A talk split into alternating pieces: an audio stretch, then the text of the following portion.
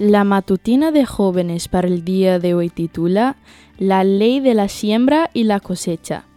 No nos cansemos pues de hacer bien, porque a su tiempo segaremos, si no desmayamos. Gálatas 6, 10.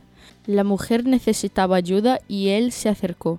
Le sonrió, pero ella igualmente se mostró desconfiada. Hacía rato esperaba que alguien la ayudara. ¿Acaso él lo haría? Parecía pobre y hambriento.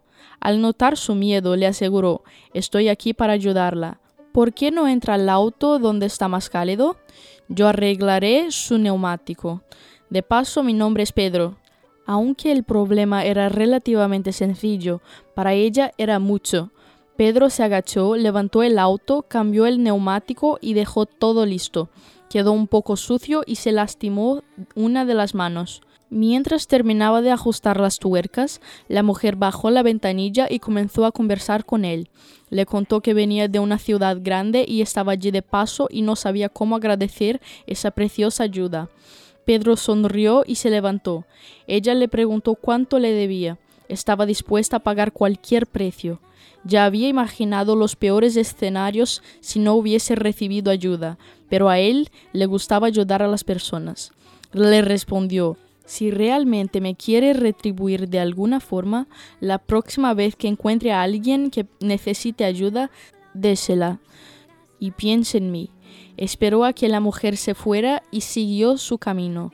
Había sido un día frío y triste, pero se sentía bien consigo mismo.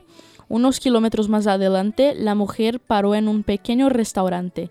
La mesera se le acercó y le alcanzó una toalla limpia para que pudiera secarse el pelo mojado por la lluvia. Le sonrió a pesar del día cansador y del dolor que sentía en las piernas de tanto estar parada.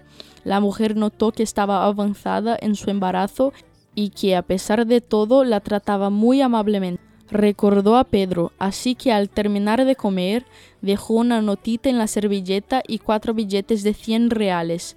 La nota decía No te preocupes por el vuelto.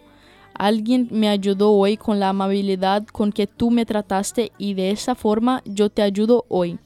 Si realmente quieres retribuirme por esto, no corte este círculo de amor. Las lágrimas rodaban por las mejillas de la joven. Con el bebé en camino, las cosas eran difíciles. ¿Cómo sabía esa mujer cuánto necesitaban el dinero ella y su marido? Esta noche, al llegar a su casa, se recostó, le dio un beso a su marido y le susurró Todo estará bien, Pedro. Te amo.